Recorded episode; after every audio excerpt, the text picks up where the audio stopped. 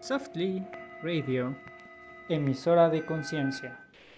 Hola, bienvenidos a Softly Radio. Este es un espacio en donde hablaremos de temas a través de Facebook.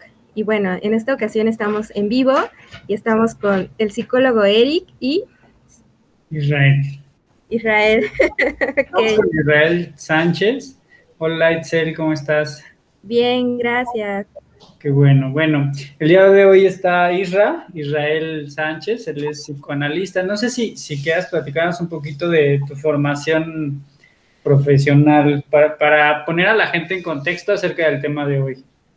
Sí, eh, bueno, yo me, me titulé en psicología y por la UAM Xochimilco.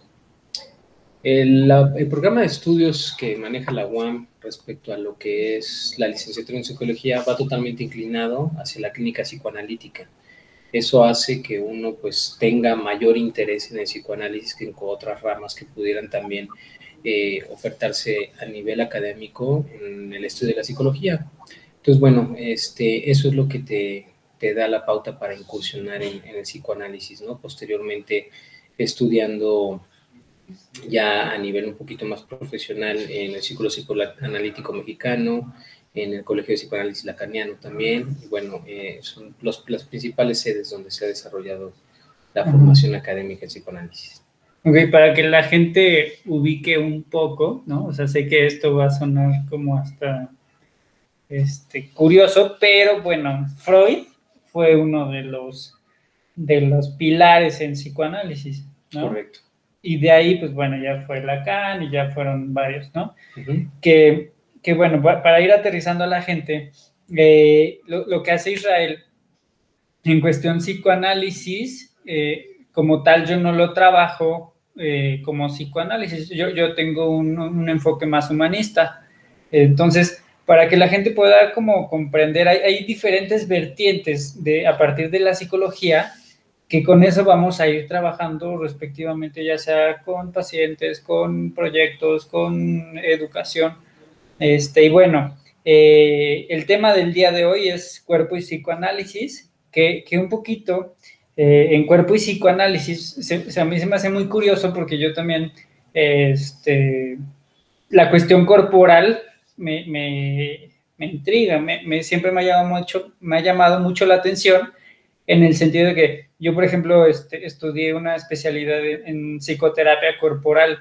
Cuando tú me dices que hablemos de cuerpo y psicoanálisis, eh, la verdad es que yo sí quisiera escuchar la, la propuesta de, de, de cómo lo ven ustedes desde el psicoanálisis, porque muy seguramente va, va a coincidir mucho con lo que yo vi en algún momento, pero bueno, eh, un poquito es eh, eso, ¿no? Eh, en cuerpo y psicoanálisis, ¿qué, qué es lo que, lo que el psicoanálisis hace con respecto al cuerpo? ¿Desde dónde va? ¿Desde antes de nacer? ¿Desde cuando naces? Ok, ok. Bueno, eh, poniendo un poco en contexto, eh, de grosso modo, también lo que tiene que ver con el psicoanálisis meramente, como bien comentas, esta, esta manera de hacer terapia, de hacer eh, clínica, eh, va ligada, sí, a, la psicología y también, bueno, tiene sus orígenes en cuestiones como la psiquiatría y como el hipnotismo, ¿no? Realmente su base teórica descansa en estas dos eh, ramas. Es, es curioso porque se podría pensar muy bien que el psicoanálisis deriva de la psicología. Sin embargo, eh, deriva de la psiquiatría y más directamente también de las primeras se- sesiones de hipnosis. Eh, Freud es en su primer momento de estudio un médico que hace la especialidad en psiquiatría y es de ahí de donde brinca posteriormente a el psicoanálisis. Entonces, no se pasa de pronto en esta formación por el registro de la psicología, ¿no? Desde ahí viene siendo una vertiente eh, diferente, ¿no? Eh, y desde ahí obviamente la, la teoría psicoanalítica se va a fundamentar a través de principios que a veces eh, son complicados de entender, ¿no? Para la cuestión de la psicología.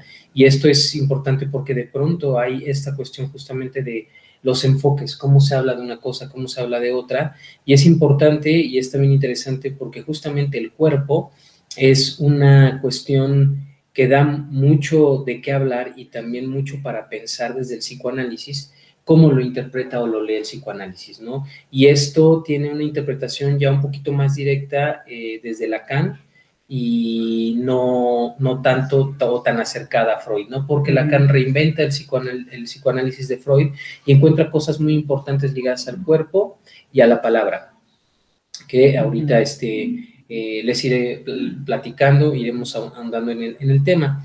Pero de primera instancia, eh, el cuerpo en psicoanálisis se abarca desde dos tipos de cuerpos, el cuerpo de lo real y el cuerpo significante, ¿no? O el cuerpo del significante. Recordando que Lacan va a trabajar la estructura psíquica, vamos a decirlo como desde tres instancias, como desde tres tiempos diferentes, que puede ser lo real, lo imaginario y lo simbólico todo lo que pasa a nuestro alrededor o lo que hacemos nosotros para el psicoanálisis lacaniano pasa por estos tres registros, ¿no? En lo real hay algo, que es este cuerpo, pero este cuerpo en lo real también tiene un cuerpo imaginario, ¿no? Ese cuerpo imaginario lo constituyo yo y lo constituyen a partir de todo lo que está alrededor.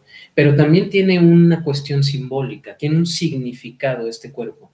Entonces, Lacan mueve el cuerpo desde los tres registros y esto es importante y también una cuestión interesante porque al hablar de cuerpo en psicoanálisis, lo primero a preguntarse sería de qué cuerpo estamos hablando, ¿no? Porque hay esta cuestión desde dónde abarcar el cuerpo, ¿no?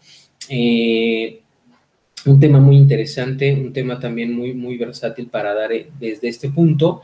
Y partiendo de ahí, entonces podríamos diferenciar eh, qué es este cuerpo real y qué es este cuerpo significante, ¿no? ¿Qué es este cuerpo de lo simbólico?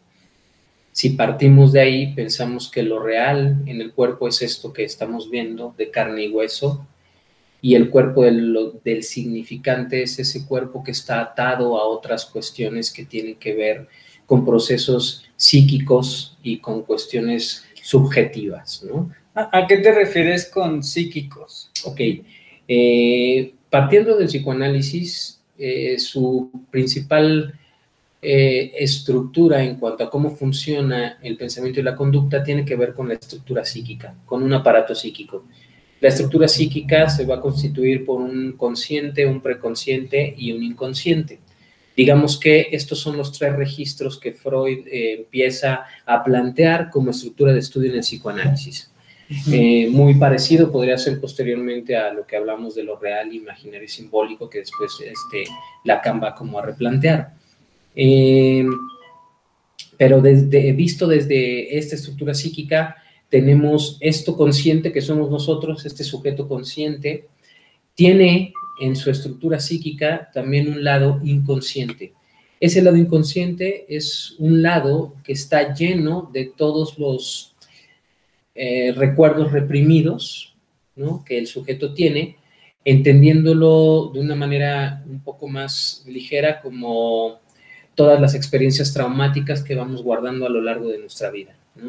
El sujeto desde nacer es el primer trauma importante en este mundo hasta el día que nos vamos a morir.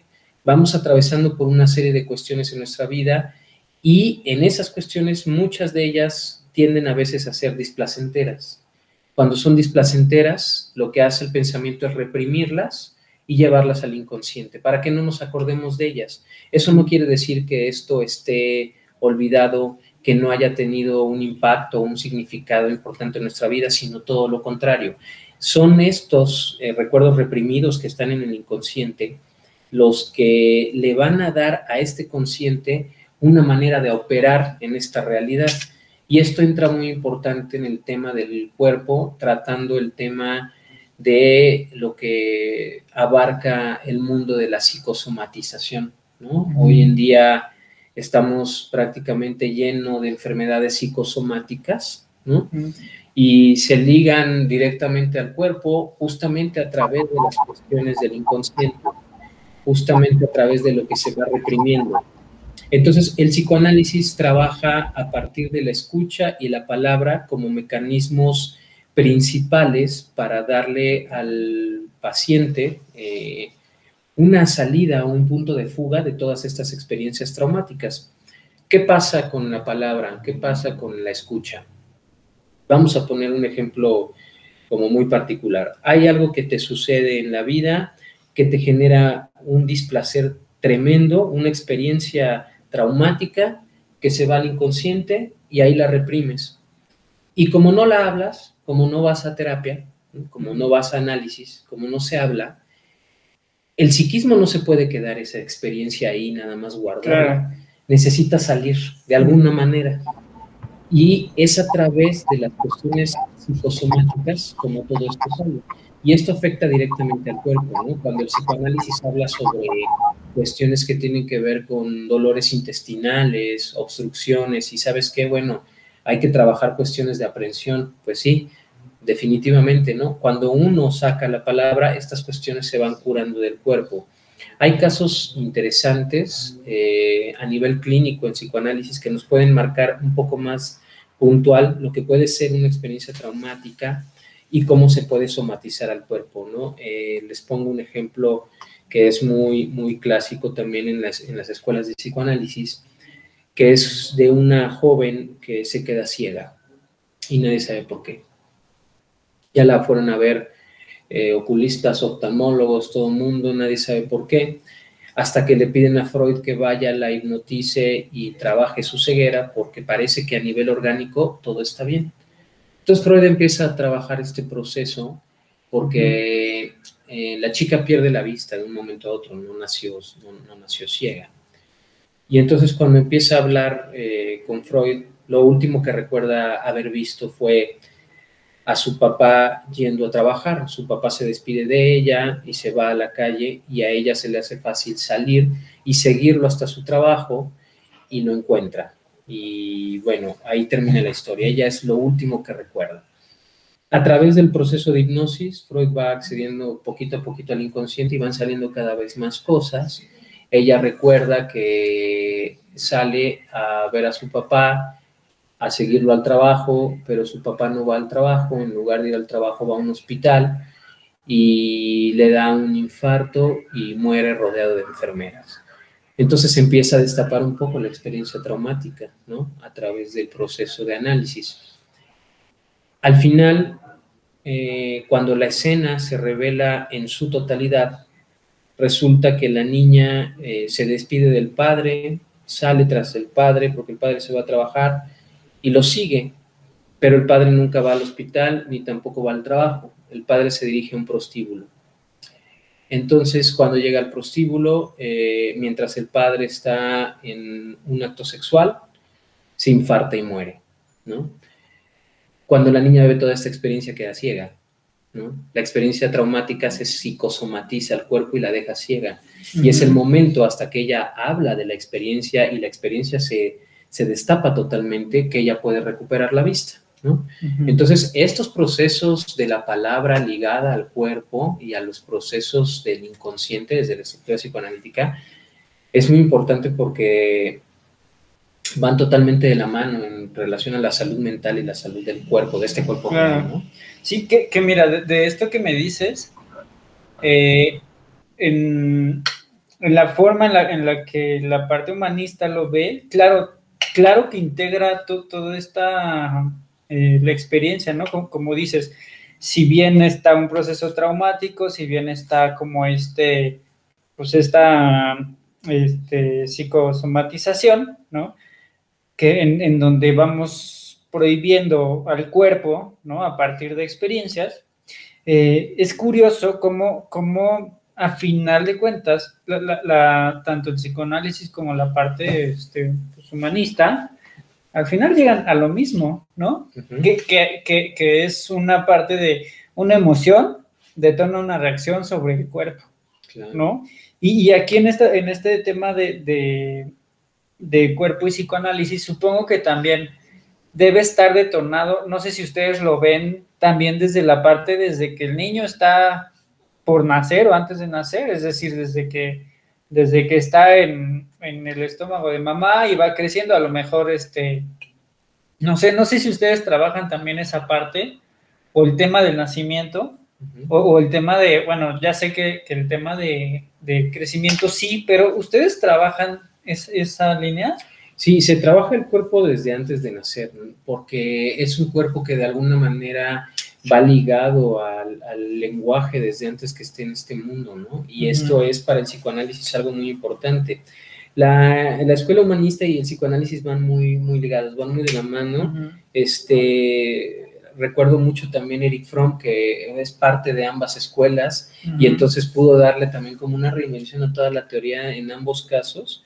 Y, y eso es, es, muy interesante porque vamos a encontrar este, e, esta, estas cuestiones muy, muy, muy apegadas o similares, ¿no? Y en el caso del nacimiento, este, sí, Eric, funciona, funciona así en la cuestión que tiene que ver con que el cuerpo se constituye a través de la palabra, ¿no? Que es una de las cosas que también Lacan pone como principio en relación al cuerpo. ¿Qué significa esto? ¿Qué quiere decir que el cuerpo se constituye a través de la palabra? El psicoanálisis nos, nos, nos plantea y nos posiciona a nosotros bajo la condición de sujeto, ¿no? Para el psicoanálisis no hay, vamos a decirlo de alguna manera, eh, muy, muy, muy general, muy metafórica, no hay un ser humano, no hay un hombre, hay un sujeto, ¿no? Esta es la manera en la que se puede determinar. Se determina sujeto porque estamos sujetados a la cultura y sujetados al lenguaje, dos cosas de las cuales no vamos a poder salir hasta el día de nuestra muerte, ¿no? Vamos a estar sujetados a ello. Esto lo plantea el psicoanálisis en todos los sentidos referente a cómo este cuerpo se va a constituir a través de la palabra. Eh, pudiera sonar extraño, pero si lo ponemos como, como en una en, palabras muy sencillas de entender, podría ser como, como si tuviésemos unos moldes de plastilina y conforme les vayamos hablando, se van a ir moldeando y así van a ir saliendo estos cuerpos, ¿no? El psicoanálisis plantea un poco esto, la palabra constituye al cuerpo. Un ejemplo más determinante puede ser que tengo dos, chiquitos eh, que todavía no nacen y a uno de ellos los padres constantemente, desde que está en la pancita de mamá, le hablan y le dicen cosas con afecto, ¿no? Mi chiquito, mi amor, le sí, hay un estímulo. Hay un estímulo. Y tenemos otro chiquito que no tiene el estímulo, ¿no? Después nacen. Desde el momento del nacimiento, el chico que no crece con estímulo eh, puede presentar desde el nacimiento cuestiones que tienen que ver con algún tipo de padecimiento físico o de padecimiento mental, ¿no? Y pensémoslo ahora desde los chiquitos ya nacidos, ¿no? Uno eh, le dan, cuando lo alimentan, lo acarician, juegan con él, le dan palabras de amor, afecto, y al otro chiquito le dan las necesidades básicas con la menor cantidad de lenguaje afectivo posible. El primer chiquito puede crecer de buen color, de buen tamaño, regordete. El otro chiquito puede crecer flaquito, con problemas de anemia, muy enfermizo, ¿no? Y esto es algo que dice Lacan, cómo la palabra va a constituir este cuerpo, ¿no? Por un lado estamos hablando en la primera infancia donde se puede constituir así, pero también un poco de, relaciona cómo la palabra tiene este poder de constituir el cuerpo y donde también enlazaríamos un poco el psicoanálisis con la filosofía, es como este cuerpo para que tenga un espacio en lo real necesita ser constituido a partir de un otro, ¿no? Del otro. En este sentido, eh, hay algo, hay algo que, me parece muy curioso. Yo suelo comparar mucho las cosas con la naturaleza, por lo menos estando en terapia.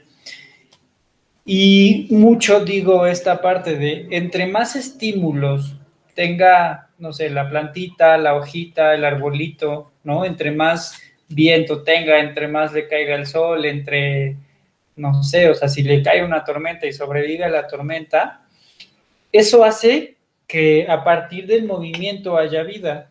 Es decir, a partir de que hay movimiento, hay vida, siempre.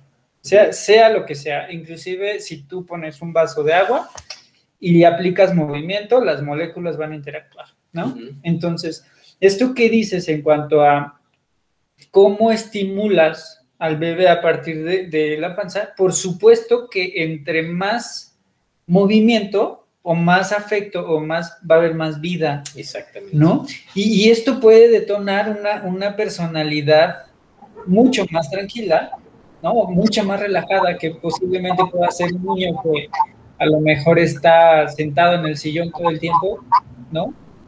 Porque posiblemente el estímulo que tuvo probablemente fue poco.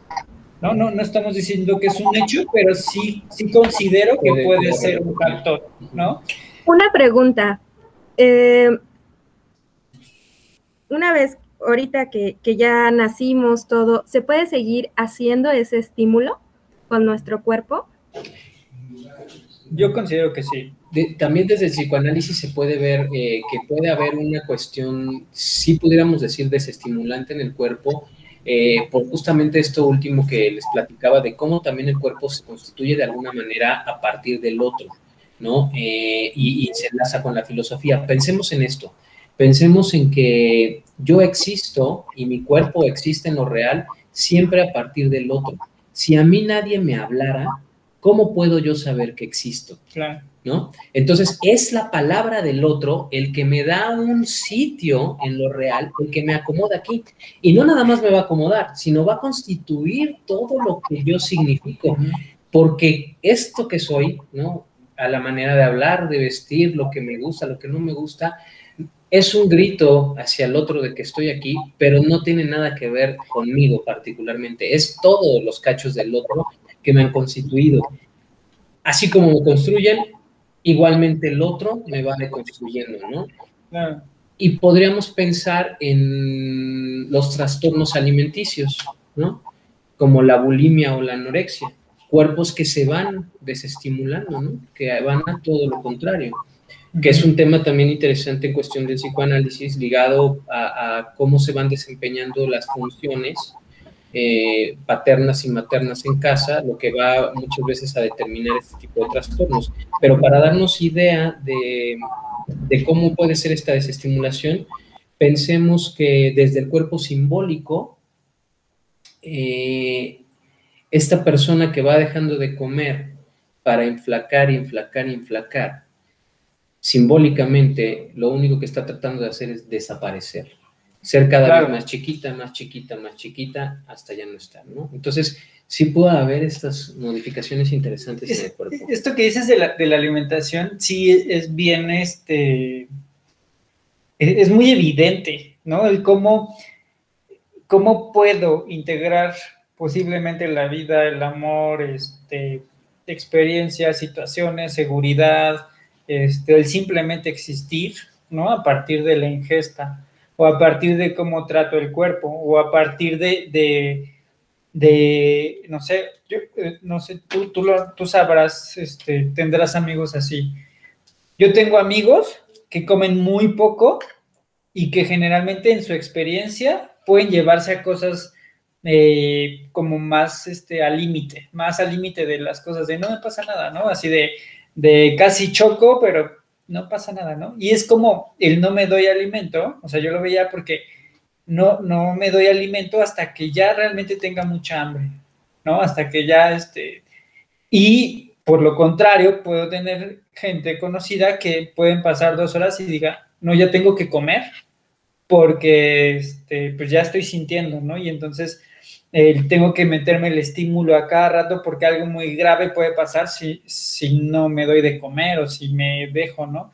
Y entonces, a partir de, ese, esa diferencia como de estímulos, vamos, vamos tomando la vida desde este darme o no darme o el darme de una forma limitada, ¿no? Este, en el tema de, de entre más atrás estoy de mi alimentación, más obsesión va a haber, ¿no? Entre, entre, y no digo que sea malo, sino creo que hay una media que puede ser sana, ¿no?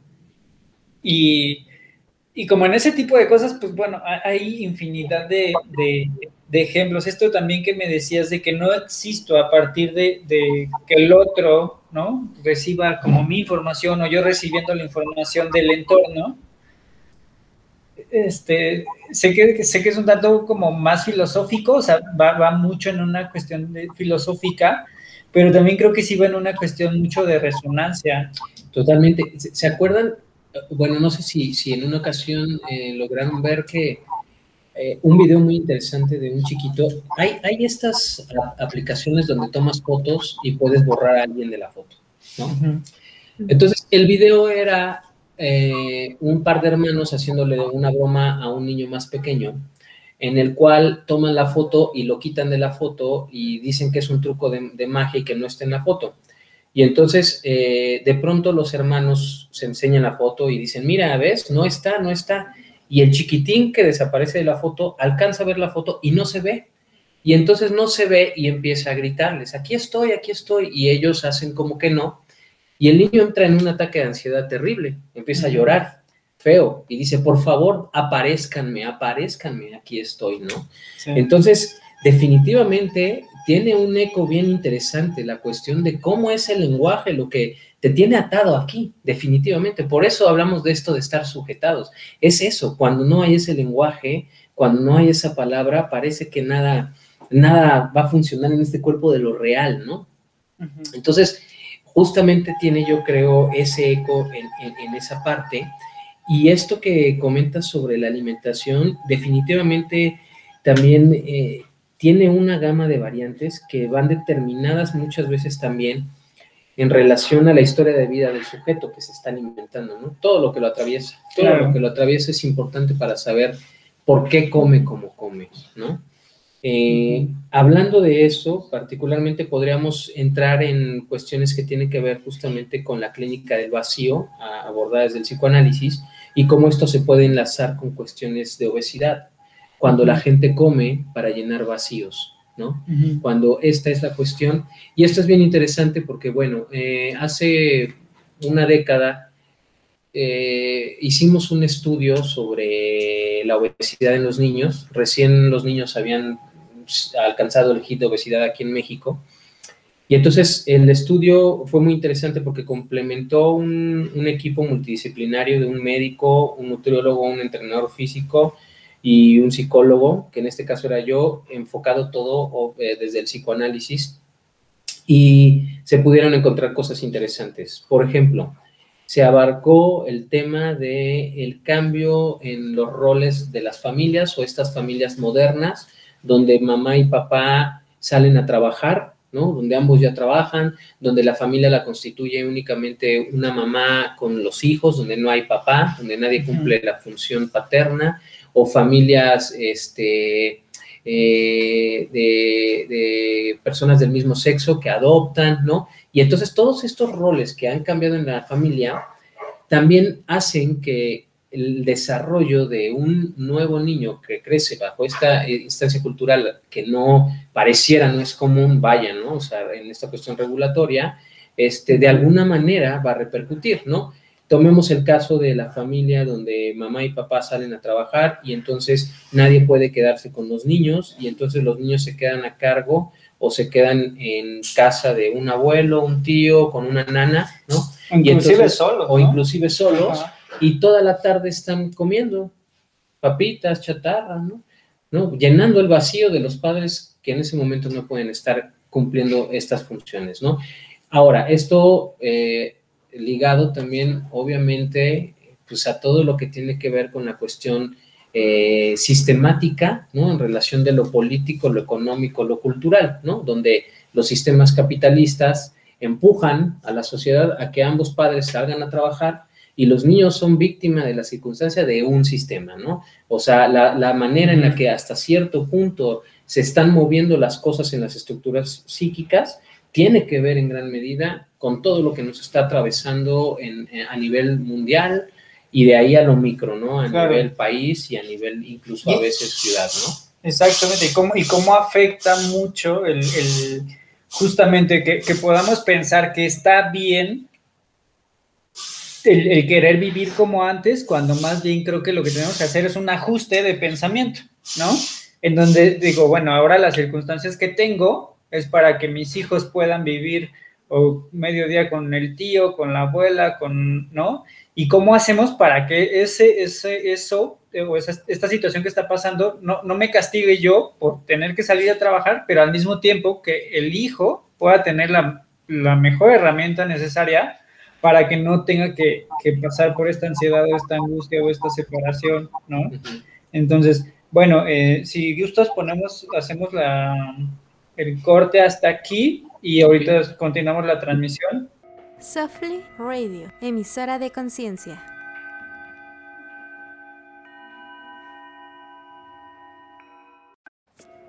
Softly Radio, emisora de conciencia. Eh, retomamos, segunda parte. Ok, bueno, seguimos en Softly Radio. Y pues bueno, recordando que estamos con Israel Sánchez, Israel es, psicoanalista, este, y estamos hablando del, del, tema del cuerpo y psicoanálisis. Hablábamos un poquito del tema en cómo se vive el cuerpo, en, las cuestiones significativas o significantes, ¿no? Como la parte del aspecto de la psique o, de la mente, ¿no? En cuestiones como reales, como, en cuestiones imaginarias o en cuestiones simbólicas.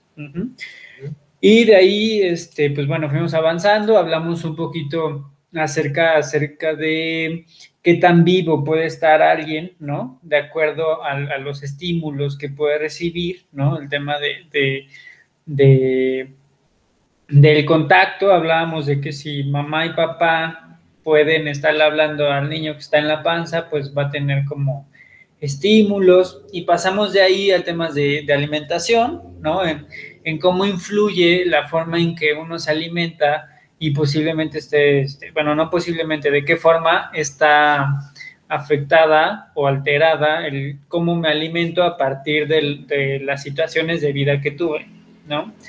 Eh, hablábamos de resonancia, en que existo a partir de que el otro existe, es decir, eh, ponías un ejemplo, que, ahí fue donde nos quedamos, ponías un ejemplo de que un niño este, con, una aplicación se tomaba la, la foto este, tres hermanos, pero en la, en, la, al final solo salían dos y entonces el que no sale busca la forma de existir, ¿no? Y entonces grita y entonces se mueve. Yo, yo también llegué a ver esos videos y entonces el niño eh, entraba como en un pánico, como en una desesperación de decir, ¿cómo le hago para existir? ¿No? ¿Cómo le hago para que me vean y cómo hago para que las cosas que, yo estoy viviendo sean reales, ¿no? Y para, y para de alguna forma eh, salir de esto. De, las respuestas que yo veía de los niños era, de repente le pegaban a quien tenía, o sea, quien estaba cerca, o los jalaban, o, este, o les aventaban cosas, ¿no? Y entonces, no sé, alzaban el cuaderno y decían, pues si puedo mover el cuaderno, porque ¿no? Y entonces se ponían enfrente de, la cámara y de, la, de la vista de las personas y entonces hacían como el, oye, aquí estoy, ¿no? Este, escúchame, veme. Este, y también hablábamos un poco del tema de llenar vacíos, ¿no? El tema de la alimentación y cómo, cómo este, cómo a partir de, esta cuestión que estamos viviendo actualmente, en donde los padres se van a trabajar, qué adaptaciones hacemos en los hijos para que los hijos, pues una, posiblemente no puedan llenarse de ansiedad, ¿no? O posiblemente no puedan llenarse de angustia, o porque, o tienen que estar como eh, el tema de, estar comiendo constantemente, ¿no? Eh, lo que decías de, de llenar vacíos, ¿cómo llenamos esos vacíos? que pueden ser a partir de, la alimentación, ¿no? Para mí también eh, me parece que mucho también puede ser a partir de estímulos visuales, ¿no? Como el celular, como eh, videojuegos, como, no sé, redes sociales. Este, me parece que ya es poco el tiempo que, en el que podemos pasar de calidad con familiares, ¿no? O sea, si estás con la abuela, como sentarte a platicar con la abuela, con la tía, con los tíos, este, eh, me parece que, ya es como poco el tiempo de socialización física, ¿no?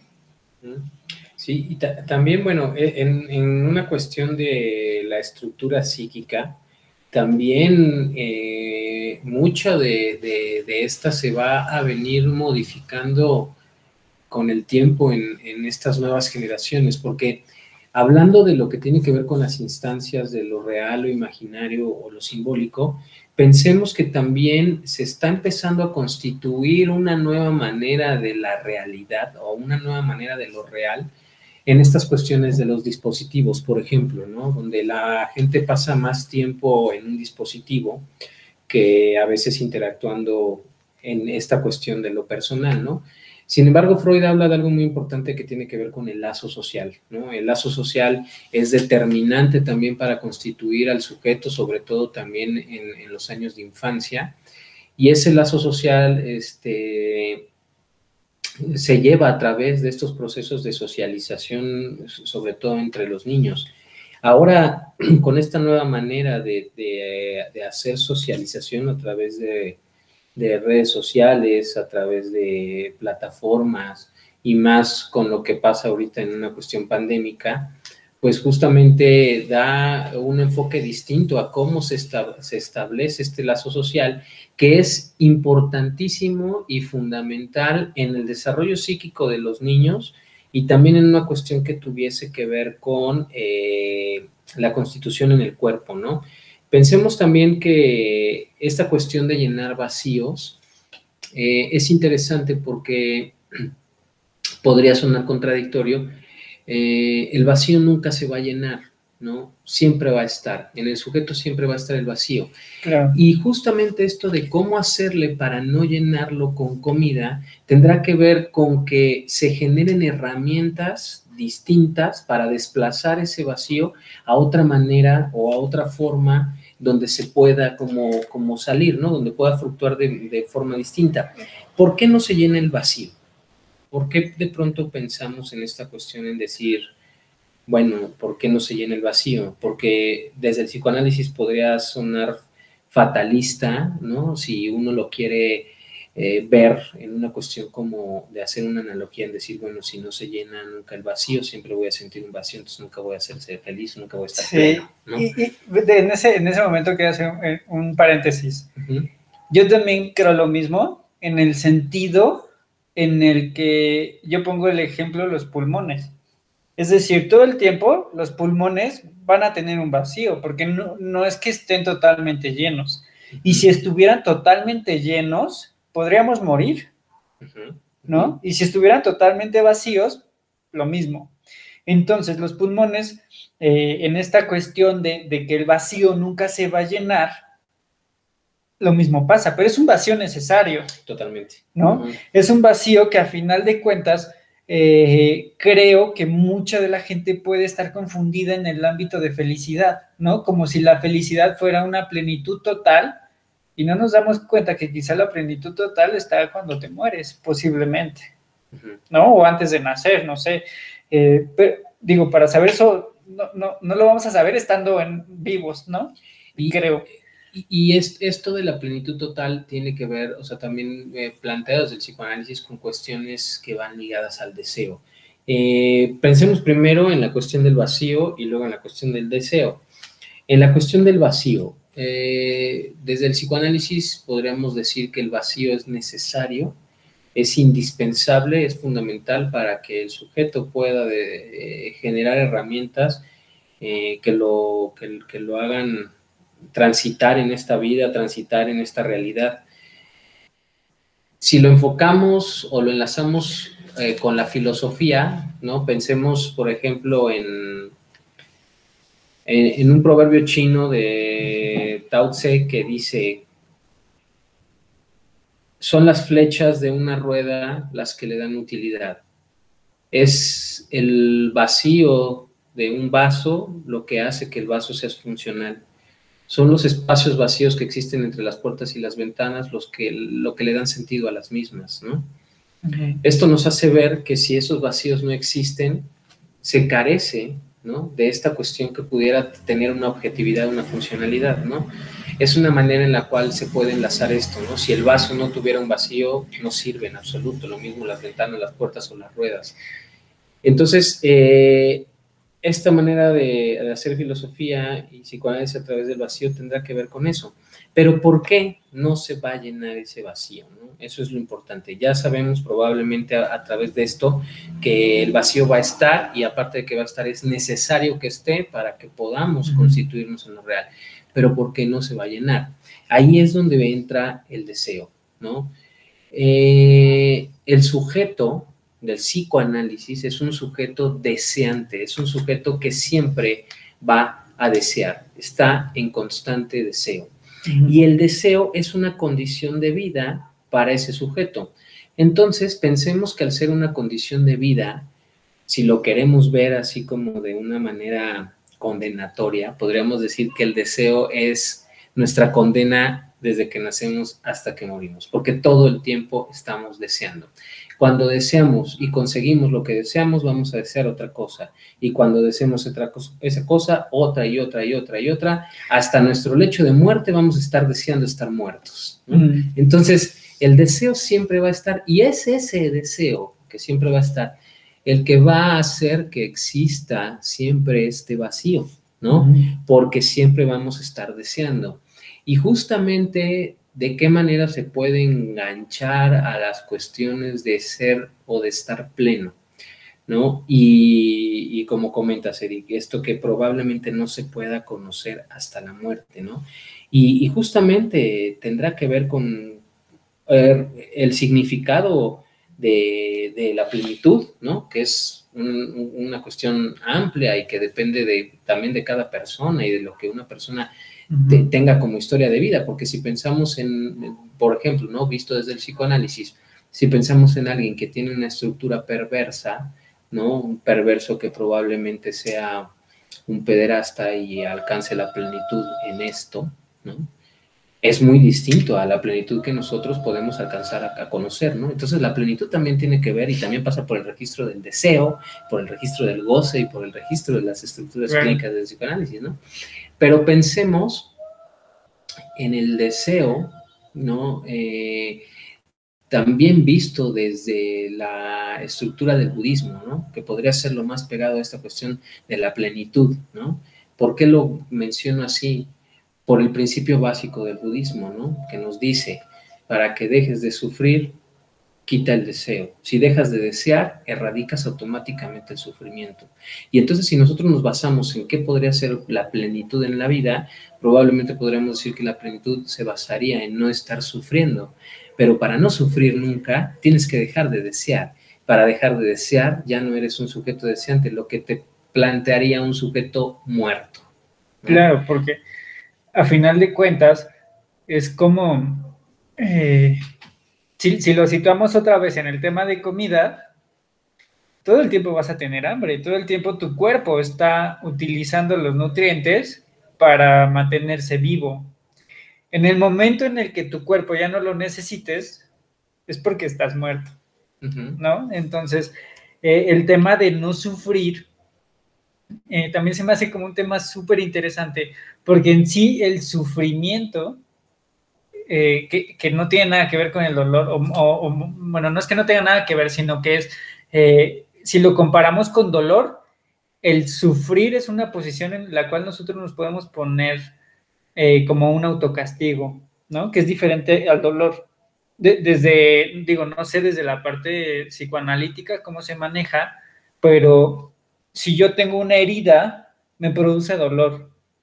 Pero si yo me estoy abriendo la herida, yo me estoy provocando el sufrimiento. Uh -huh. sí, sí, sí, sí.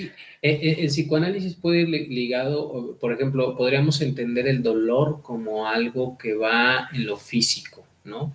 Algo que va en la emoción, que, que permea el dolor puede ser como esta cosa, este rasguño, uh -huh. o también puede haber un dolor emocional, ¿no? Cuando se te hace un hueco aquí porque te rompen el corazón, ¿no? Claro. Podríamos hablar de dolor eh, visto desde esto, pero el psicoanálisis podría manejar un concepto distinto eh, haciendo alusión a cuando tú te estás eh, haciendo esta laceración, ¿no? Uh -huh. aquí entraría un concepto que se llama goce, ¿no?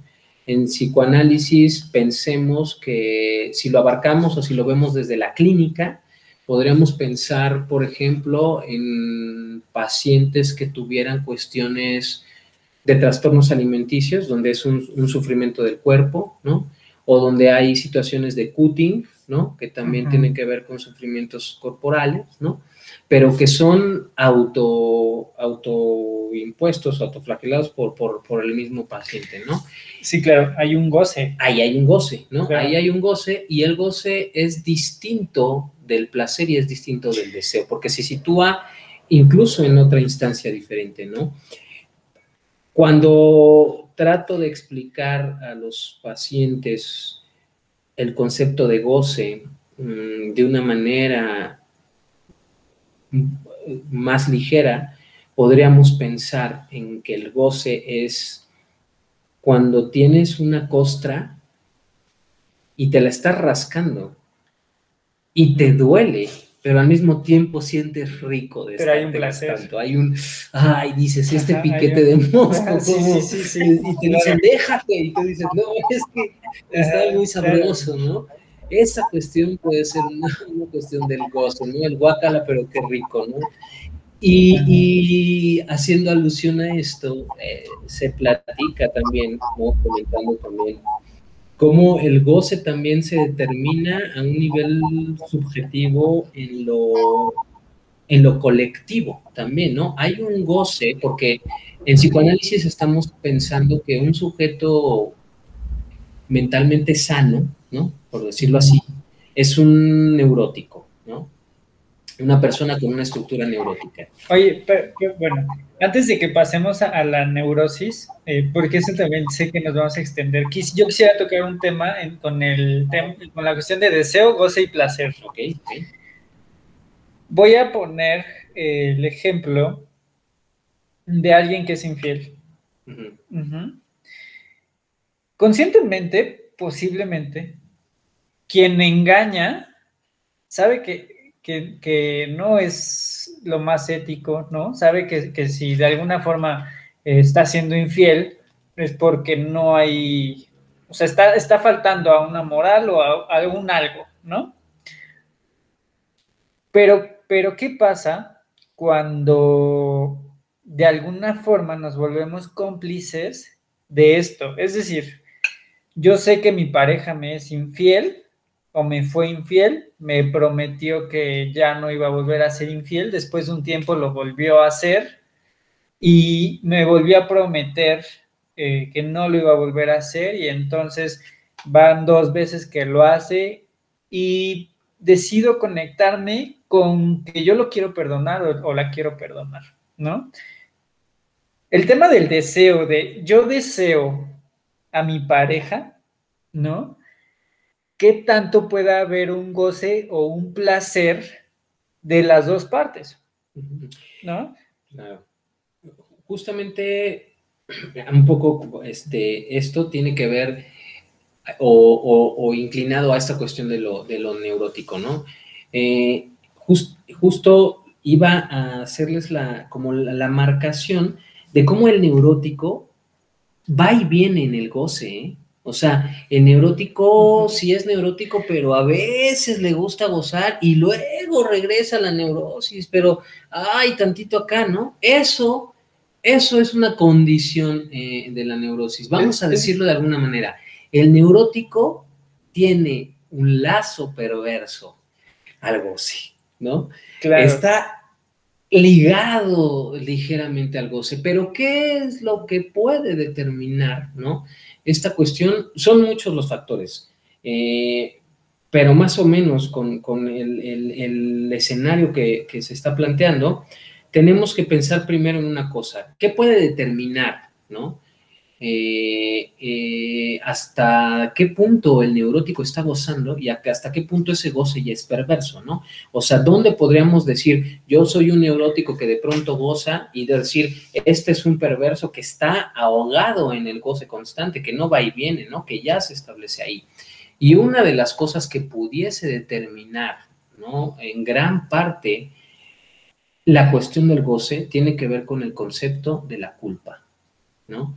La culpa en psicoanálisis es también importante y este es un ejemplo donde podríamos ver de qué manera la culpa juega una función importante.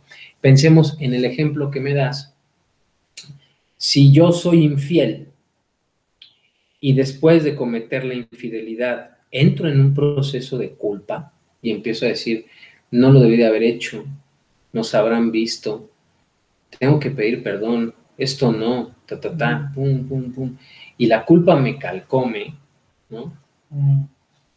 Soy una persona neurótica 100%, ¿no? Es más, sería sano que estuviera eh, ahogado en esa culpa, ¿no? Claro. Pero si yo cometo el mismo acto y no siento absolutamente un gramo de culpabilidad, en ese sentido, si, si llena mi todo, ¿no? Y no me hace sentir en lo cultural una culpa, Estamos hablando de una persona que tiene una estructura sumamente perversa, que es una estructura perversa, ¿no? Que está ahogada en el goce, ¿no?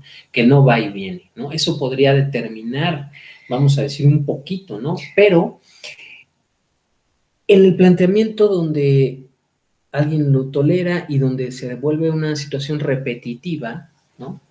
Eh, si ya me pidió perdón, pero lo vuelve a hacer y yo vuelvo a ceder, ¿no? Y todo esto, eso se determina también a través de las funciones paternas y maternas que esos sujetos hayan tenido en su infancia. Claro.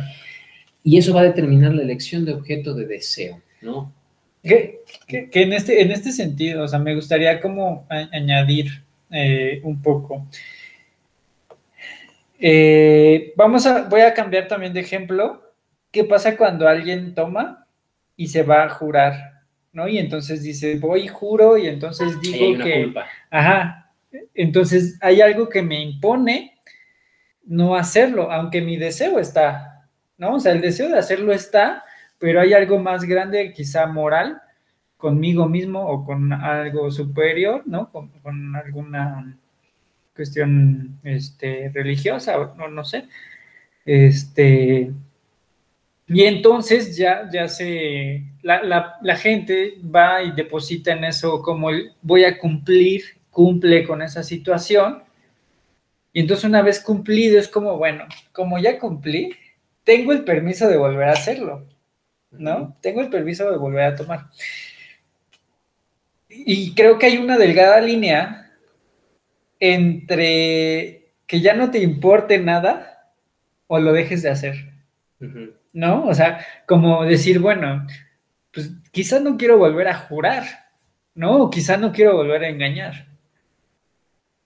Pero y si sí, o sea, pero y si sí lo haces, entonces ahora la brecha es cada vez más extrema, porque entonces ahora cada vez se va a volver más fácil engañar o cada vez se va a volver más fácil tomar y volver a jurar, ¿no? Y entonces eh, se vuelve esta esta neurosis funcional, ¿no? O, esta perversión se vuelve funcional.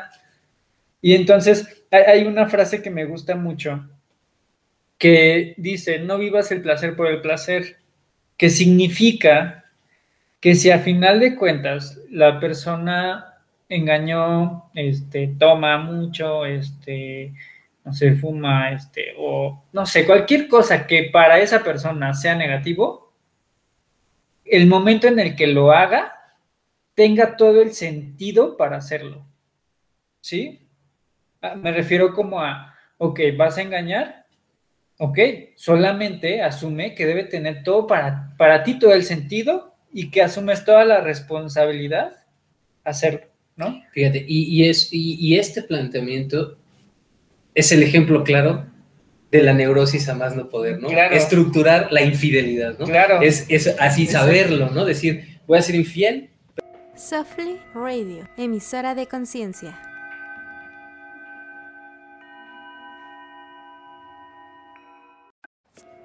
Softly Radio, emisora de conciencia. Fíjate, y, es, y este planteamiento es el ejemplo claro de la neurosis a más no poder, ¿no? Estructurar la infidelidad, ¿no? Claro. Es, así saberlo, ¿no? Decir, voy a ser infiel, pero va a tener esta repercusión, va a ser así, ¿no? Imaginemos un, un, panorama todavía más neurótico, ¿no? Donde digas, la voy a llevar aquí, ¿no? Y así va a ser la infidelidad, ¿no? Es, este es un panorama, es un escenario totalmente, totalmente ¿no? Así inclinadísimo a la neurosis, ¿no? Y justamente eh, esto, eh, poniendo el otro ejemplo de, de, la gente que toma, ¿no? Y que jura. Eh, esto es, es, interesante porque, viéndolo también desde el cuerpo, ¿no? Este, hay ahí una transgresión a lo corporal, ¿no? En el sentido de, de cómo te va dañando, ¿no? Podríamos decir, el tomar, ¿no? El jurar y luego tomar, y no sales de este baile constante, ¿no? Estás entre puro, no puro, puro y no tomo, pero luego vuelvo a tomar, ¿no? Y, y, se hace esto que tú dices, ¿no? Probablemente algo muy, muy funcional en una situación operacional. Pero tendríamos que pensar en, cosas aquí importantes, ¿no? Eh, la religión, como mecanismo de vamos a jurar, ¿no? Eh, cualquier sujeto al lenguaje y sujeto al deseo y sujeto a la cultura, necesita tener aquí, en lo real, un soporte, un anclaje, algo que lo mantenga, ¿no? Si no tenemos un anclaje, si no tenemos algo que no soporte, el sujeto se va, enloquece, psicotiza, ¿no? Uh -huh.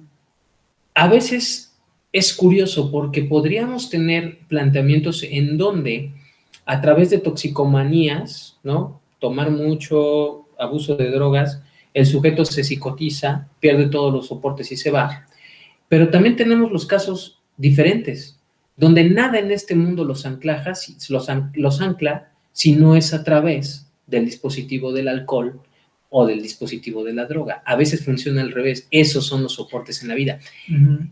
¿De qué tendrá que ver, no? Bueno, para empezar, la religión es un soporte, ¿no? Igual que, las, que la psicoterapia, que todo lo que tengamos es un soporte, ¿no? definitivamente eh, le ayuda a cualquier sujeto que esté jurando, pues a tener esta contención por un tiempo ilimitado, ¿no? Que también él se pone, ¿no? Eh, y que también es un comportamiento neurótico, ¿no? Decir, a ver, tengo que ir a jurar para dejar claro, de tomar, ¿no? Sí, sí, sí. Es, es, también un comportamiento muy neurótico. Y resulta, vaya la, la redundancia y contradicción, pero resulta que no resulta. O sea, resulta que voy, juro, ¿no? Pero mientras no puedo tomar, muchas veces el sujeto está sudando la gota gorda y muere por ganas de tomar. Y está esperando el momento en el que el juramento termine para ponerse la borrachera de la vida, ¿no? Yeah. Y justificarse en ello, ¿no? Oye, ¿por qué te pusiste tan mal? No, es que había jurado de ahora 30 sí. días de no tomar, ¿no? El dispositivo se vuelve y vuelve y vuelve y vuelve porque al final del día es como taparle el ojo al macho, no se está resolviendo lo que le está llevando a ese sujeto a tomar, que es un vacío, ¿no? Un vacío que en este caso se estuviese llenando con alcohol. Ese vacío puede ser determinado por muchas cosas, pero voy a poner un ejemplo para que nos quede un poco más claro qué podría ser lo que podría tener a este sujeto atrapado en algo que podríamos determinar como un círculo de goce. Ese es un círculo de goce, está atrapado ahí, quiere salir, pero no sale y vuelve a caer, pero cuando vuelve a caer es rico, le gusta tomar, es delicioso, el cuerpo se va deteriorando, él va muriendo poco a poco, pero esa muerte, ¿no? Es deliciosa, esa muerte es un goce, ¿no? Inclinado a, a, las pulsiones de muerte, es decir, se está destruyendo, pero está sintiendo no placer, no deseo, sino goce en hacerlo. Es como quien dice que, que no sé, si estás tomando y llegan y te dicen, es que te vas a morir de tanto alcohol, ¿no? Y, el, y la persona puede decir, pues sí, uh -huh. ¿no? O sea, claro. Pues y, y, ese es un ejemplo, fíjate, muy, muy, muy, muy interesante que también este, iba a comentar hace rato, muy particular eh, de, de, de, nuestro, de nuestra sociedad, ¿no? Del mexicano. El mexicano neurótico le encanta echarse clavados al goce y regresar todo el tiempo, ¿no? El mexicano promedio, ¿no? El mexicano que es neurótico pero le encanta el goce, es ese mexicano que va a comer unos tacos y están bien picosos y le echa más salsa, ¿no? Uh -huh. El mexicano con goce es ese mexicano que está sufriendo una ruptura amorosa y va y pone canciones de desamor para sí, sentirse para todavía más claro, sí, sí, mal con él mismo, ¿no? Ajá. Entonces, es una peculiaridad de nuestra sociedad, ¿no? Esta cuestión de cómo se va jugando a veces este rol entre el, goce y, el deseo y cómo vamos rayando. De ahí que estos memes, ¿no? De para más placer, ¿no? Y está para más placer. Claro, a todo el mundo le hacen chistoso. Sí, es que te da todo el sentido. Es parte te da todo, el sentido, o sea, es como cuando te compras las estas papas súper ricas, ¿no? Que, que, le echan así demasiado limón, demasiada sal, demasiada salsa, y entonces ya sabes lo que te va a picar, ya sabes lo que vas a sudar, y ya sabes cómo te va a estimular tanto las glándulas. O sea, ya, ya ahorita ya se, ya se me está este, antojando, pero justo es eso, es eh, qué placer tengo a partir del dolor, ¿no? Qué placer tengo a partir de, de esto, y que, y que decíamos, justo, justo esto que dices, el mexicano sí tiende a hacer esto, tiende a, tiende a un poco disfrutar este, este, este, esta laceración, es este dolor, esta... Es el goce, ¿no? E, ese es el goce, justamente. Y, que aumentamos muchas veces el sufrimiento. Y creo que ese, creo que esa es una cuestión importante a, aterrizar. ¿Por qué? Porque entonces cuando aprendemos a sufrir de más, porque el dolor es evidente, o sea, de que duele una ruptura, duele, ¿no? De que duele eh, una muerte, duele, de que duele eh, una pérdida de un trabajo, muchas cosas pueden doler, pero a veces creo que sufrimos en exceso, ¿no? Y entonces, eh, aparte de sufrirlo, aparte de sufrirlo, tenemos esta culpa que nos ayuda a sufrirlo más. No es, bueno, eh, posiblemente alguien murió, ¿no? Y entonces yo todavía me echo culpas, ¿no? Claro, y, se puede pensar justamente desde ahí el sufrimiento, ¿no? Desde que el sufrimiento, nos gusta sufrir eh, eh, más, pero es bien curioso porque ese sufrimiento va enlazado al deseo, es decir, como el deseo no se has, no ha quedado satisfecho, como el deseo no se satisface, el sujeto sufre más, ¿no? Y más y más, y se reafirma que este deseo no ha sido, este, no, no, no ha sido todavía cumplido, ¿no? Pensando en este ejemplo de, del, borracho que, no puede dejarlo, aunque jure y luego va, y jure y luego va, ¿no? Eh, tiene que ver también, esto, este ejemplo nos pone también en evidencia cómo las cuestiones de, de hacer terapia, ¿no? Psicoanalítica, este, la terapia que sea, ¿no? Hacer, terapia es sumamente importante en la objetividad para que un sujeto pueda acompañar los procesos, ¿no? Porque nosotros, como sujetos, salir de nuestros baches solos es totalmente imposible. Claro. Totalmente imposible. Aún a pesar de que hoy en día tengamos estas filosofías New Age que quieren curarnos todo a partir de cuestiones meditativas, ¿no? Y de estar en armonía y vibrar. Efectivamente, todo eso es genial y es perfecto y es parte de adoptar la vida, pero no va a ser suficiente salir de eso si el sujeto no tiene un acompañamiento terapéutico, porque hay cosas que necesita hablar, hay cosas que él necesita sacar, ¿no? Y hablamos en este tema de el alcohólico. Pensemos que, pensemos en un señor que tuvo una infancia en la cual mm, su papá fue alcohólico, casi nunca desarrolló un vínculo con él, no se hablaban. Eh, dejen ustedes si haya violencia, pensemos que no hay nada de violencia en este, en este, en este escenario, ¿no? Solo es alcohólico. Y por ser alcohólico no entableó un vínculo con el hijo. Y entonces el, el hijo crece sin alguien que haya ejercido en la familia la función paterna, ¿no? Hubo un padre ahí, un padre no real, pero nadie ejerció la función paterna, nadie hizo eh, el corte con la madre cuando fue eh, a atravesar el complejo de Edipo, nadie lo reinventó en la adolescencia, ¿no? Para que también tuviera una elección de objeto de deseo, nadie le dio la identidad más, N cantidad de cosas por las que él no pasó porque el papá es alcohólico. Y cuando este señor crece, el señor es alcohólico y alcohólico y alcohólico y va y jura y no jura. Y entonces él mismo se remite todo el tiempo, es que no quiero ser como mi padre, pero soy como mi padre y ta, ta, ta. Y trae este fantasma del padre encima, ¿no? Trae la resonancia del padre. Exacto. ¿Qué, ¿Qué, sucede ahí, no? que el alcohol juega un papel fundamental en la vida de este sujeto. Es el alcohol o es a partir del alcohol la única forma en la que él puede entablar un lazo social con su padre, aun cuando no esté con él, aun cuando el padre haya muerto, es la única manera que, es la única cosa que lo vincula con el padre. No se le va a quitar por más que jure y quiera hacerlo, porque es una cuestión profunda, tiene que trabajar toda la relación con el padre desde la infancia.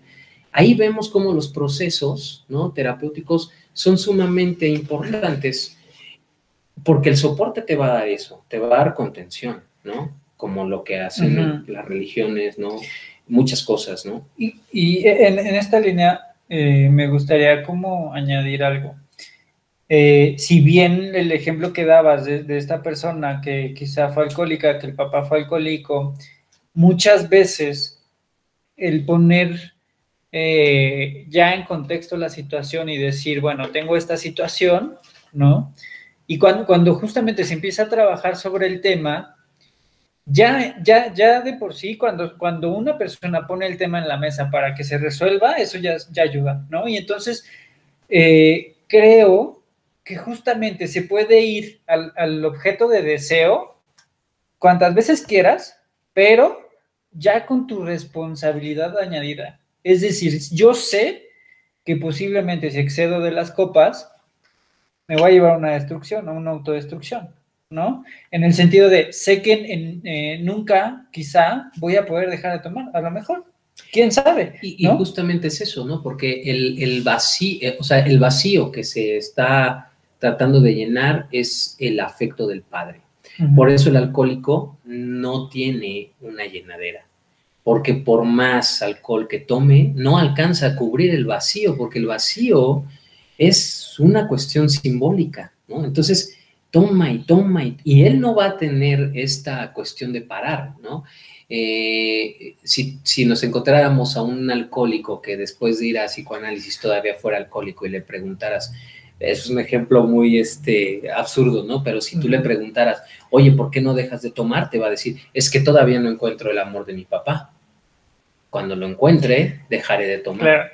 Y en, en, el episodio anterior hablábamos de culpa, Isra, y hay algo que yo creo mucho sobre la culpa y creo que la culpa funciona como un justificante.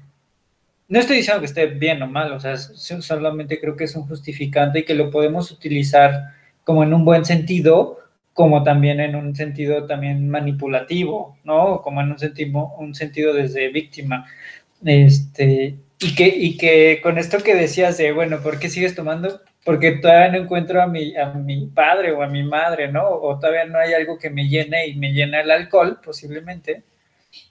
Es justamente como, ahí no, no sé qué tanto estás en la culpa, ¿sabes? O sea, porque quizá ya no tengas culpa por tomar, pero tienes como claro, como, por lo menos tienes claro como el panorama de algo. Y, es que justamente es eso, ¿no? Eh, si no, eh, haciendo alusión a esto, justamente es, ese, ese alcohólico no deja de tomar porque es el alcohol lo que lo vincula al padre, es su única relación que tiene con el padre, y lo que está buscando es, es eso, ¿no? Me acuerdo, este, eh, hay una canción de un grupo que se llama Real de 14, que se llama Busco a mi padre, ¿no? Y es una letra extraordinaria para el psicoanálisis porque justamente habla de una persona que está buscando a su padre, ¿no? Y que lo busca y no lo encuentra en el amor de sus mujeres, no lo encuentra, en, habla de puras cuestiones efímeras donde lo está buscando, ¿no? Es extraordinaria la letra y, nos va como, perdón, a, como a remontar un poco como, como a esto, ¿no? Pero aquí lo importante es cuando esta culpa se vuelve manipuladora, cuando esta culpa se vuelve un refugio, estamos hablando de una situación perversa. Estamos hablando de un goce, ahí no hay una culpa, ¿no? Si la culpa no es culpa, verdadera, no, es culpa, no estamos hablando de un sujeto que está enlazado en algo que justifica la culpa. Que justifica la culpa, justificar la culpa es, es, un Y en el caso de los fumadores, ¿qué vendría siendo? En el caso de los fumadores, por ejemplo, bueno, ahí, ahí tendríamos que hablar eh, en una cuestión que también podría ir ligada a las cuestiones orales, ¿no? Sí, hay una oralidad. Hay una oralidad. La, acción, ¿qué, digo? También el alcohol tiene oralidad, pero este, en el cigarro sí la oralidad es, es... es fundamental. Puede ser esto, ¿no? Eh, una, una cuestión de cómo se pudo haber dado la función materna, ¿no? En el momento del Edipo. Esto sería importante como para determinar un poquito, ¿no? También es como... Desde psicoanálisis, eh, corrígeme si estoy mal, pero creo que desde psicoanálisis eh, estaba el tema de la lactancia, ¿no? Que justamente la etapa oral este, el de los 0 a los 2 años, donde el niño integra el mundo a partir de la boca, es donde quizá o hubo en exceso o hubo en, como en una minoría, ¿no? ¿Qué pasa? Si hay en exceso, te acostumbras al exceso y entonces quieres más, ¿no? Siempre hay una sensación de quiero más, quiero más, quiero más, quiero más. O si, si hubo como en una cuestión este, baja, pues posiblemente también hay una, una necesidad de quiero más, pero eh, la, diferencia es que uno ya tuvo suficiente y nada es suficiente, y la otra es que no tuvo suficiente y está buscando lo suficiente. ¿no? Y, también podría ligarse a el vínculo madre-hijo, ¿no? ¿De qué manera? Porque de alguna manera el, el, cigarro puede, hace esta, esta vamos a decirlo así, hace como esta remembranza al tiempo de regresar al lecho materno, ¿no? Te remonta inconscientemente, ¿no? Porque eh, cualquier neurótico común y corriente no se acuerda de su mamá cuando fuma, ¿no? Eh, si te acuerdas de tu mamá cuando fumas, estamos hablando de que probablemente hay una perversidad u otro tipo de estructura, ¿no? Pero no lo haces con, con regularidad, pero ese vínculo es importante porque esto se puede relacionar muchísimo al tema del cuerpo en cuestión del estadio del espejo. Cuando el recién nacido llega al mundo y el, la realidad se percibe a través de la boca, este sujeto nuevo en el mundo está todo el tiempo en los brazos de mamá, la leche sale de la mamá de mamá, calientita, te arropan, todo el tiempo estás con mamá.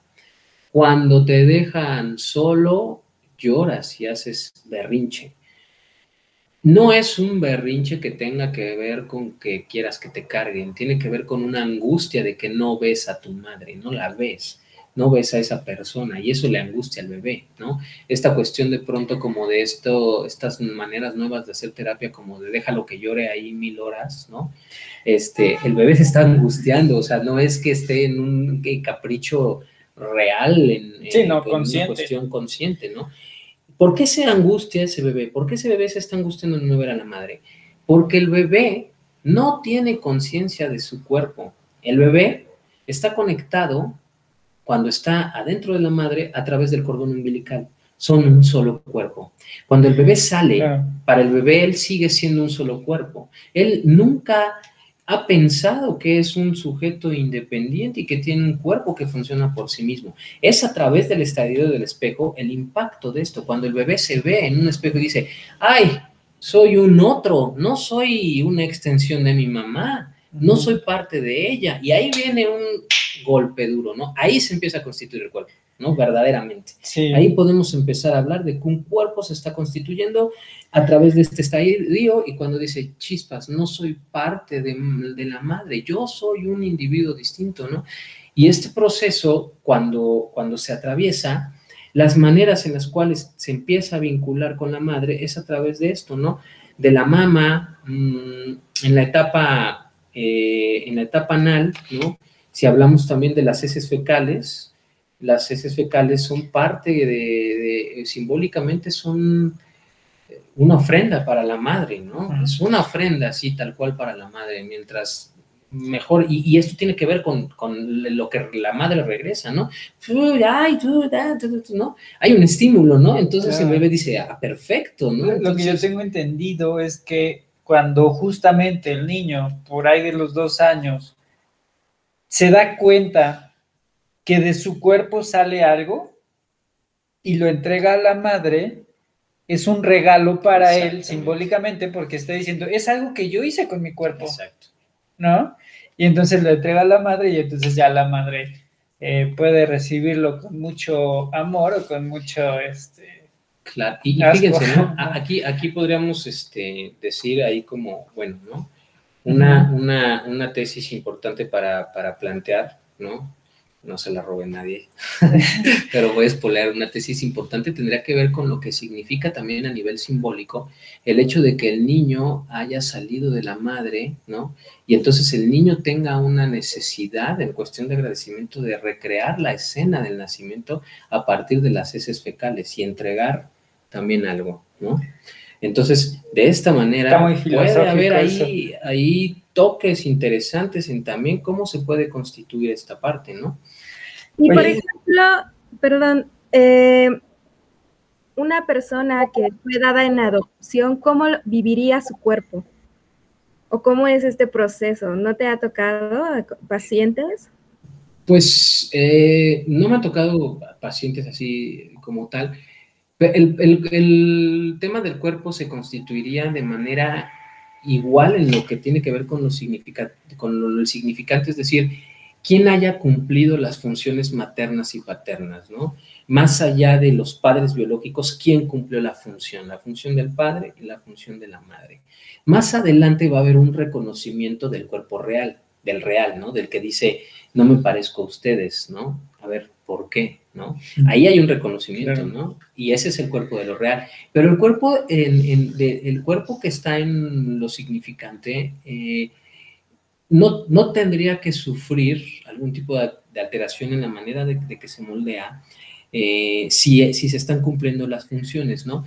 Y para que nos quede también más claro la cuestión de probablemente la diferencia entre los cuerpos significantes o los cuerpos reales y todo esto, se puede poner un ejemplo en el que pensemos eh, en un experimento de ratones y hay un ratón que es como muy simpático, ¿no? Este, muy activo y aparte es un ratón muy promiscuo, ¿no? Pero le inyectan un gen que regula su vigorosidad y su comportamiento y el ratón ya no es promiscuo y ya no es relajiento, se porta mejor, ¿no? Ese cuerpo, ese cuerpo obedeció a dos cosas, al cuerpo de la voluntad de goce del ratón y al cuerpo que se le impuso por el investigador, ¿no? Pensemos a nivel cultural. Así funcionan nuestros cuerpos, por decirlo de alguna manera un poco, ¿no? En esta significa, eh, eh, eh, entonces el cuerpo de psicoanálisis es es amplio en este sentido de qué cuerpo estamos hablando, ¿no? De, esta situación. Y esto de constituir el, cuerpo en las funciones que, lo va a determinar, también retomando esto del vínculo a través del cigarro, de las etapas orales, eh, también tiene que ver con eso, ¿no? Este, de qué manera atravesó su complejo de Edipo ese sujeto que tiene una permanente eh, regresión al, momento de ser amamantado por una obsesión al cigarro, ¿no? ¿Por qué quiere como dejar este vínculo, no? Y esto también podría ser ligado otra vez a las relaciones de infidelidad que son repetitivas, ¿no? ¿Por qué? Porque pensamos en esto, en que alguien te es infiel y te dice no lo vuelvo a hacer, ¿no? Y lo vuelve a hacer, ¿no? Y te dice no lo vuelvo a hacer y lo vuelve a hacer, ¿no? Y a veces ese mismo sujeto está tan angustiado de ser infiel, ¿eh? O sea, tampoco es como que de pronto... que lo goce. Que lo goce, porque si no ya estaríamos hablando de un perverso, pero a veces ese sujeto infiel sufre demasiado, ¿no? Y no puede parar, ¿no? Como el alcohólico. Es exactamente lo mismo. Y no porque están en un círculo de goce, porque lo que se tiene que atacar es otra cosa. Pensemos en algo. Pensemos en eh, ya di el tema de, un hombre borracho, voy a dar el tema de una mujer. Eh, una mujer que recurre a la infidelidad, ¿no? Pero pensemos que esta mujer, cuando fue niña, no tuvo ni el amor ni la aprobación del padre. La función paterna fue ejercida por un padre, que pudo ser biológico u otro, no importa, pero donde la función paterna siempre fue como de desaprobación. Ella nunca fue suficiente para el padre ella nunca pudo satisfacer el deseo del padre. Entonces, el padre, de alguna manera simbólica, pareciera que nunca la amó. Y esta mujer va de un amor a otro y no puede parar y no puede dejar de ser infiel porque está buscando en cada uno de esos amores el amor del padre y no lo va a encontrar y por eso no va a parar. Entonces, Cuando se trabaja el acompañamiento, ¿no? A nivel clínica, es cuando probablemente puedas ver un cambio ¿no? en, la función, pero ese cambio en la función, ese cambio en la conducta, primero tiene que atravesar por el cambio del registro de lo psíquico, ¿no? Aquí se tiene que entender, aquí se tiene que destapar de lo inconsciente, ¿no? Eh, una frase maravillosa del psicoanálisis es entender nuestro pasado para que no se convierta en nuestro destino, ¿no? Entonces, prácticamente a veces estos círculos de goce son así, el paciente no sale, es complicado, y no no tiene la culpa, vamos a decir. Claro. En, esta, en esto que te decía de, a veces de cuando la gente vive el placer por el placer, que hace las cosas sin una conciencia o sin una plenitud, es decir, cuando yo tomo solo por tomar y, eh, ¿no? O sea, eh, pues ahí queda, ¿no? Si yo sigo haciéndolo y haciéndolo y haciéndolo sin darme cuenta que cuál es el trasfondo, ¿no? Si yo sigo siendo infiel, infiel, infiel, sin, dar, sin darme cuenta cuál es este, el trasfondo, eh, justamente la invitación queda en cada vez que lo hagas, cada vez que seas infiel o cada vez que fumes o cada vez que eh, tomes en exceso, cada vez, cada vez que lo hagas, llévate el ¿por qué lo estoy haciendo en este momento? ¿No? Quizá vas a justificar lo que quieras, o sea, vas a decir sí porque quiero, ¿no? Pero te aseguro, o sea, eso, te lo puedo firmar, que a la quinta, sexta, no sé, en, alguna ocasión después de las cinco veces, vas a bajar o el consumo o la intención. Porque vas a, porque, porque ya va para ti, va a tener una conciencia de decir, ok, no sé, si fumaba 10 cigarros al día, teniendo, haciéndome esta pregunta, a lo mejor bajo a 5, ¿no? A lo mejor bajo a 3, a lo mejor sí dejo de fumar, no lo sé, a lo mejor no, pero teniendo esta acción, eh, por supuesto que me estoy dando una conciencia en cuestión del vacío que tenemos que llenar. Ahí dependería justamente de eso, ¿no? Porque si el sujeto hace este pensamiento crítico o autoanalítico, si se lo empieza a cuestionar, probablemente eh, en algunas ocasiones pueda llegar a, dar, ¿no? En el clavo y de, a lo mejor decir, ah, algo que se pueda mover en su estructura y que al moverse en su estructura lo ayude a poder generar un cambio, ¿no? Pero el problema de las adicciones es justamente ya digamos a nivel adicción, es justamente eso, que el sujeto ni siquiera sabe por qué lo está haciendo, ¿no? Y es angustiante, es terrible esa situación, porque el sujeto no sabe que en un vaso de alcohol está buscando el amor que no dio del padre, porque la, la, la, la, mujer sujeto no sabe que a través de cada infidelidad está buscando el amor del padre, y no lo van a dejar de hacer porque justamente no van a llenar ese vacío primario, ¿no? Pero justamente es a través de eso, ¿no? Cuando el sujeto se da cuenta de eso, ¿no? Que puede haber como este cambio. Preguntárselo efectivamente ¿no? puede llegar a eso, ¿no? Puede llegar a que el sujeto se dé cuenta de cosas importantes, ¿no? Y pueda cambiarlo. Pero tiene que haber este, este, esto, ¿no? Este reconocimiento justamente, y el sujeto tendría que ser también muy objetivo consigo mismo, ¿no? Y admitir ese tipo de, primero llegar a ello, ¿no? Llegar a ello es complicadísimo porque es eso que él tiene lo tiene en el inconsciente, lo tiene en el lugar más olvidado de su psique, porque nadie quiere acordarse que tu papá no te quiere o que tu mamá no te quiso, ¿no? Nadie quiere acordarse de eso. Entonces, está en, entonces para que el sujeto dé el paso de recordarlo primero, para que el sujeto diga, soy alcohólico porque mi papá fue alcohólico y nunca tuve una señal de afecto con él, o para que el sujeto reconozca y diga, soy infiel porque mi papá no. O sea, para llegar a ese nivel de conciencia, ¿no? De, de ¿no? Tuvo que haber atravesado infinidad de cosas ya en su, en su análisis, ¿no? Para llegar a eso, ¿no? Y llegando a eso puede hacer este, este, este cambio, ¿no? No dudo que se pueda probablemente llegar con herramientas suficientes a eso sin un proceso analítico de terapéutico, ¿no? Que, yo creo que, que, perdón, yo creo que justo, o sea, una de las partes que va a detonar mucho es la intención de querer dejar de hacerlo.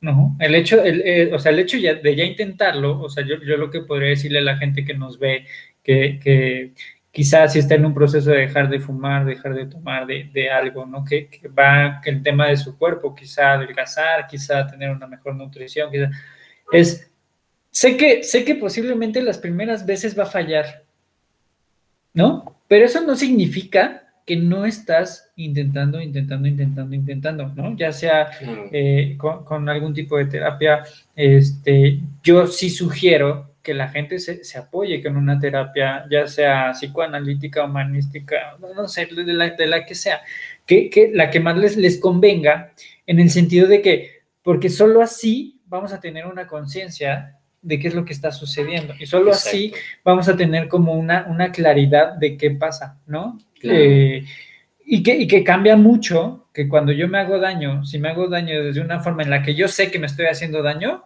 muy seguramente el daño que me estoy haciendo va a ser mucho menos que cuando lo hacía sin conciencia. Claro, y, otra cosa también como, como manera probablemente también de, invitar a la audiencia a, a, esta cuestión que cómo poder erradicar ciertas cuestiones o comportamientos eh, que quisieran modificar.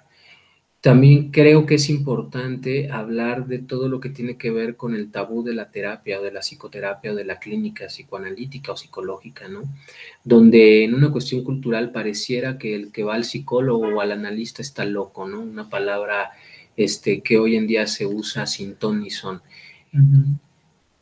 Entonces creo que esto es importante, que la gente que quiera generar este cambio o esta modificación en su vida, sin ningún temor, sin ningún tabú, sin ningún prejuicio, se acerque a la clínica, se acerque a cualquier tipo de análisis o terapia de acompañamiento, porque no es algo particular de los locos, ¿no? No es algo eh, que tenga que ver con alguien que tenga un problema mayúsculo por resolver y, que, y, para tomarlo como referencia, que todo el mundo se dé cuenta que su vida no para, todos los días vive y como todos los días vive, todos los días tiene un deseo y como todos los días tiene un deseo, todos los días tiene un sufrimiento. Por consecuencia, todos los días tendría que tener un lugar en el cual hacer catarsis de todo eso, ¿no? Otra de las cosas que maneja el psicoanálisis, ¿no? Aquí no hay una cuestión de tiempos, de edades de alta, de, este, vas a estar un mes conmigo y ya saliste, ¿no? Hay, hay libros incluso extraordinarios de gente, les invito a leer uno que se llama Mi análisis con Freud, ¿no? Gente que, que ha publicado 22, 25 años, 40 años de análisis, ¿no? Y, y, y aquí no hay un tiempo, ¿no? Woody Allen lo dice, el psicoanálisis es como las clases de piano, vas por cinco años, parece que no aprendes nada, pero un día ya estás tocando el piano, ¿no? Es exactamente. Acabas, de tocar un punto muy importante porque, por ejemplo, ustedes que son hombres, este, yo veo mucho que las, las que van más al psicólogo somos las mujeres, porque en nuestras casas nos terminan diciendo que estamos locas y que tenemos que ir con un psicólogo.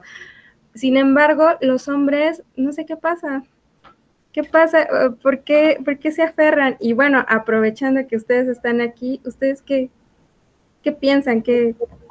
Mira, yo, yo creo que para empezar es una cuestión cultural, ¿no?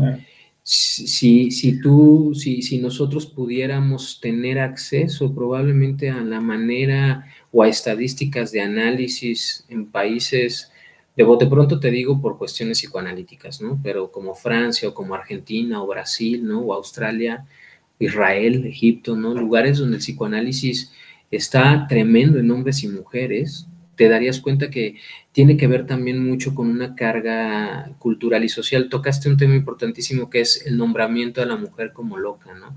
Desde ahí te puedes dar cuenta cómo todo tiene que ver con lo cultural.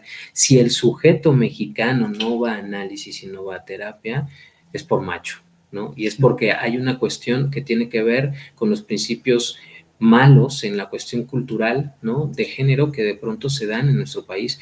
Creo que tiene que ver con eso. Creo que al, al, hombre, en cuestión de género, al hombre mexicano, le hace falta mucho desposicionarse de esa imagen, ¿no? De este eh, imaginario colectivo que le hicieron creer de lo que significa ser hombre, ¿no?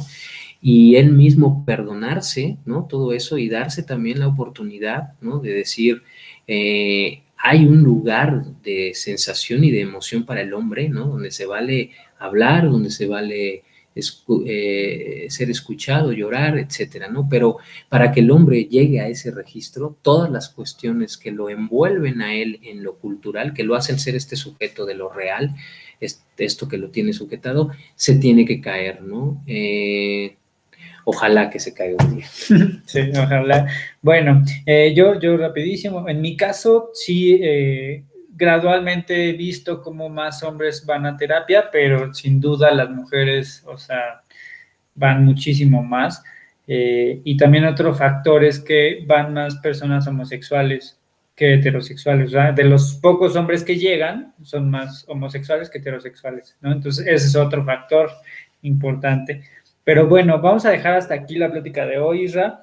Este, muchísimas gracias, gracias a la gente que nos está viendo. Este, pues bueno, esperamos se pudiera repetir eh, alguna plática eh, ya enfocada a otro tema, ¿no? Es que, o sea, en psicoanálisis hay muchísimo, muchísima área, muchísimo de dónde sacar. Y pues bueno, este, los invito a conocer a, la escuela que tiene Israel, el Instituto de Artes Blake. Yo estudio con él, o bueno, en su escuela yo estudio teatro, este, llevo con él estudiando varios años. Este, y pues bueno, eh, les vamos a dejar, si tú me lo permites, les dejamos su, tu teléfono de contacto, este, y pues bueno, si manejas algún tipo de redes o dónde te puedan contactar para, por si alguien quiere contigo agendar alguna cita, alguna sesión o conocer qué tipo de, de, este, de materias imparten en tu escuela, ¿no? De, Perfecto. que no sé, no sé si quieras compartir algo acerca de, de tu escuela. Claro, y gracias. Sí, pues nos pueden buscar en Facebook como Instituto de Artes Blake, en honor a William Blake. Eh, también tenemos canal de YouTube, ahí pueden ver algunas de las actividades que eh, desarrollamos. Y también pueden seguir en Facebook una página que se llama Dasein Psicoanálisis, es una página personal, yo la dirijo. Si alguien tiene interés en algún tipo de acompañamiento clínico, a través de un mensaje en la misma página lo puede hacer. Y pues el arte y el psicoanálisis y la psique van de la mano, ¿no? Es un mecanismo de sublimación importante, ya no, no, no, lo hablamos porque como dice Eric, el tema es muy versátil, no acabaríamos nunca, pero bueno, hablando grosso modo de la palabra, hay veces que tenemos emociones, sentimientos que no alcanzan a ser descritos con el lenguaje, que no sabemos cómo describirlo. Es a través del arte que podemos hacer que esto se sublime, ¿no? Con una pintura, con un poema, componiendo una canción, ¿no? A través del teatro. Entonces, para nosotros, eh, el Instituto de Artes Blake es un espacio que trata de dar esta cuestión también sublimatoria en las situaciones artísticas. Eh, búsquenos y bueno, pues los esperamos pronto en nuestro espacio. Gracias. Gracias, Isra. Bueno. Gracias. Bueno, gracias audiencia, ya vamos a cortar y los invitamos a que nos sigan por Facebook y YouTube. Ya saben, esto es su espacio, Softly Familia con Amor o Softly Radio. y aquí estamos. Gracias. Gracias. Bye. Softly Radio, emisora de conciencia.